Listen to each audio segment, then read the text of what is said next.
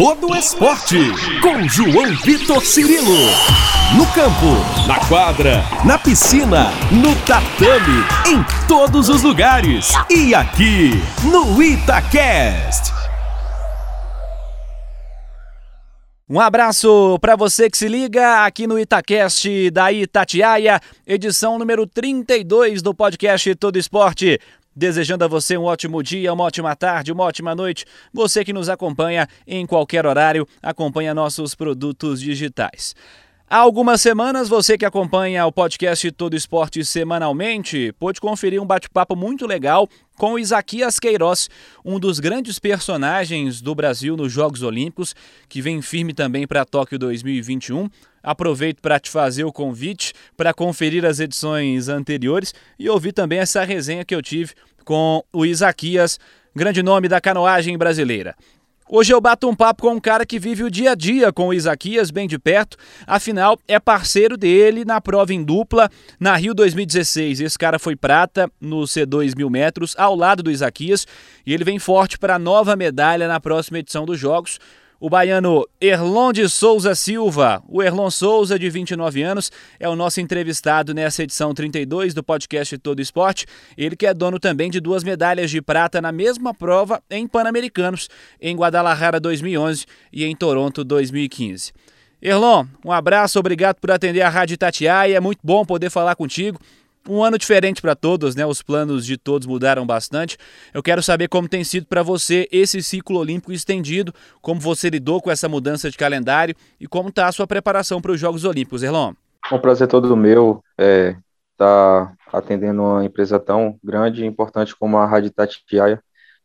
É, esse, é, esse período desse, desse novo ciclo agora é se reinventar. Né? A gente teve que trocar planejamento, trocar não, na verdade, é, adiar o planejamento para um ano mais à frente e tomar todas as precauções, né? Ficamos um período daí com o treinamento, é, fazendo a parte da academia em casa, é, um período só de treinamento na água, porque é, as condições que, a proporção que tomou né, no começo da, da pandemia foi tão grande que a gente não estava conseguindo é, treinar todos os dias, é, manhã e tarde. Então a gente conseguiu se, é, equilibrar o treinamento aí até que a gente voltou à nossa rotina normal e voltamos com tudo, claro, e hoje a gente vê que o que a gente fez de preparação, é, tirando um pouco do período, não afetou em nada, tanto que hoje falta menos de 100 dias para os jogos, a gente está se sentindo muito bem aí em nossa preparação. E estamos, estamos conseguindo fazer com que o treinamento flua, apesar da situação que a gente está vivendo hoje. Isso é excelente. Pensando em nível de disputa agora, como é que você enxerga a competição para Tóquio 2021? Em que nível vocês chegam para a disputa e como observam aí seus principais oponentes nas provas? Eu acredito que o nível vai estar tá bem elevado, porque, é, falando em uma pandemia que foi mundial, todo mundo esteve na mesma situação. A gente não vai descartar é, adversário nenhum, a gente sabe que o pessoal vai vir muito forte, que é assim como nós tentamos superar, estamos tentando superar uma pandemia, eles também estão. E a gente sempre vai, com certeza, ir para os jogos e para qualquer é, competição com o objetivo de trazer o ouro, de brigar pelo ouro. Então, para que isso venha acontecer, a gente tem que estar pronto, e é o que estamos fazendo, justamente para que esse sonho venha a ser realizado e não descartando a não desmerecendo nenhum adversário, né? A gente sabe que todos vão estar com o mesmo foco que a gente, que não é novidade estar tá pensando numa medalha de ouro e pensando em ser campeão nos Jogos Olímpicos de Tóquio. Legal, Erlon. Falamos desse aspecto mais geral e eu queria que você avaliasse como foi esse ciclo olímpico para você, pensando em resultados e desempenho. Como eu disse, naturalmente, né, um ciclo que se estende por conta da pandemia. Sim, mas é, tudo ele, ele vai conforme o planejamento e quando percebemos que os jogos ele já ia ter é, o adiamento, é, nós falamos é, da seguinte forma que era hora de o treinador falou que era hora de pisar no freio, né, e não se desgastar tanto quanto é, fosse se desgastar para competir os jogos. Então, ao invés a gente não descansou em termos de estar tá de férias, mas a gente continuou um ciclo mas com treinamento um pouco mais abaixo do que o, o que a gente estaria fazendo caso a gente fosse fazer os jogos. Então foi uma estratégia é, muito inteligente do técnico para que a gente recomeçasse o ciclo, recomeçasse os treinamentos vivo, porque a gente sempre pensa em quatro anos. E praticamente esse ano a gente fez, para esses jogos a gente fez cinco. Então, para que a gente não viesse se desgastar um ano em vão, a gente abaixou o treinamento inteligentemente a gente retornou, né, como uma escadinha aí, a gente viu que teve sim uma resposta muito boa é, em relação a, ao descanso, entre aspas, aí de, de um ano para esse. E a gente está tá se sentindo muito bem e com certeza a gente vai chegar muito bem nos jogos. É uma mudança total, assim, digamos, de planejamento, sem dúvida alguma. E falando em treinamento, fale para nós um pouco sobre a estrutura de treinamentos da canoagem brasileira. Vocês têm Lagoa Santa, aqui na região metropolitana de Belo Horizonte, como base há certo tempo. Qual é o peso dessa estrutura da canoagem aqui em Minas Gerais e a importância dela nesse desempenho da canoagem do Brasil, sobretudo de alguns anos para cá, da Rio 2016 para cá, mas também trouxe dados importantes, né? até nos Jogos Pan-Americanos, vocês também foram muito bem. A parte principal que a gente tem aqui de estrutura é uma lagoa maravilhosa. A gente tem uma lagoa onde a gente pode desfrutar é, tanto da paisagem quanto da, de um lugar excelente para fazer treinamento.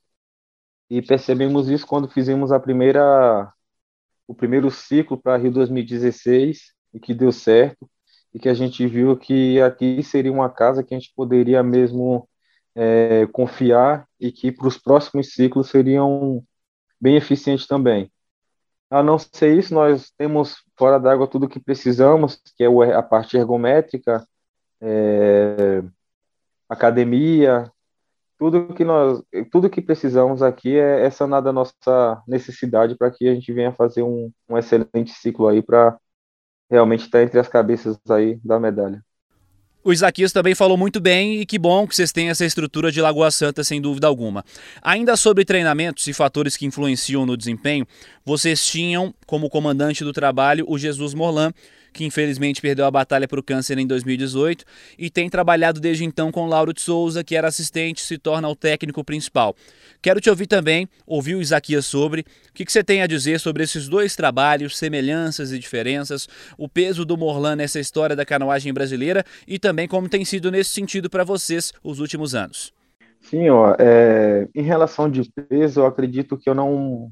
Hoje eu não sinto peso nenhum pelo fato de que o Lauro ele vem mostrando dia após dia que ele aprendeu muito com Jesus, né, o, o, que o Jesus fazia conosco na água, de treinamento, de estratégia. Então, tudo isso está sendo colocado em prática e a gente vê que ele realmente vem colocando tudo em prática pelo fato de 2019 a gente já fazer um ciclo para o pré-olímpico, já sem, com a ausência de Jesus Morlan, né? Isso ele já, o, o Júnior já na, o Lauro ele já na frente, já de um ciclo completo aí, e nós já fomos medalhista em um campeonato onde é um dos campeonatos mais fortes que existe para os jogos. Então nós fomos terceiro no, do mundo e primeiro aí com duas medalhas, sendo que o Lauro já estava na frente aí de um ciclo completo. Então isso nos mostra que ele aprendeu, né, e que realmente se a gente é, a gente colocou a nossa confiança no trabalho dele, naquilo que ele aprendeu, ele tem levado a canoagem aí é, de uma forma brilhante, onde a gente não está vendo diferença de qualidade quando tinha com Jesus. Ou seja, isso mostra que ele aprendeu e que tem sido realmente esse espelho de treinamento que o Jesus Molan nos passava, hoje ele, ele continua nos passando. Boa, Erlon, obrigado. Quero que você comente também um pouco para nós sobre o Isaquias. Como é que é trabalhar com ele, como ele é no dia a dia, como foi para você estabelecer essa parceria vitoriosa? Então, a, praticamente a nossa, a nossa relação aqui, o nosso dia a dia é praticamente igual. O que o Isaquias está fazendo, eu estou fazendo, então a gente tem é, uma conexão nos treinamentos muito. É, é, o nosso estado de dedo é muito rápido, então a gente já conhece um outro ali no que, no que tem que fazer então, o que, o que faz com que seja um barco de sucesso ou que, chegue ao sucesso é a disciplina.